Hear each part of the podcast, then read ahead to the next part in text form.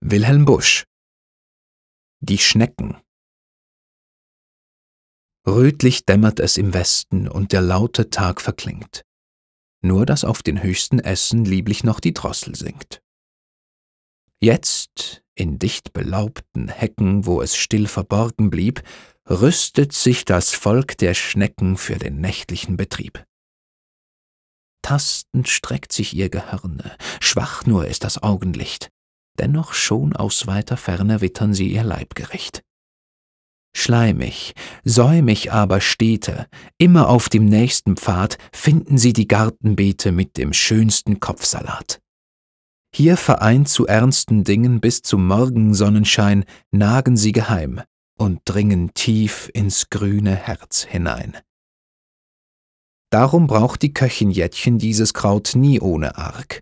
Sorgsam prüft sie jedes Blättchen, ob sich nichts darin verbarg.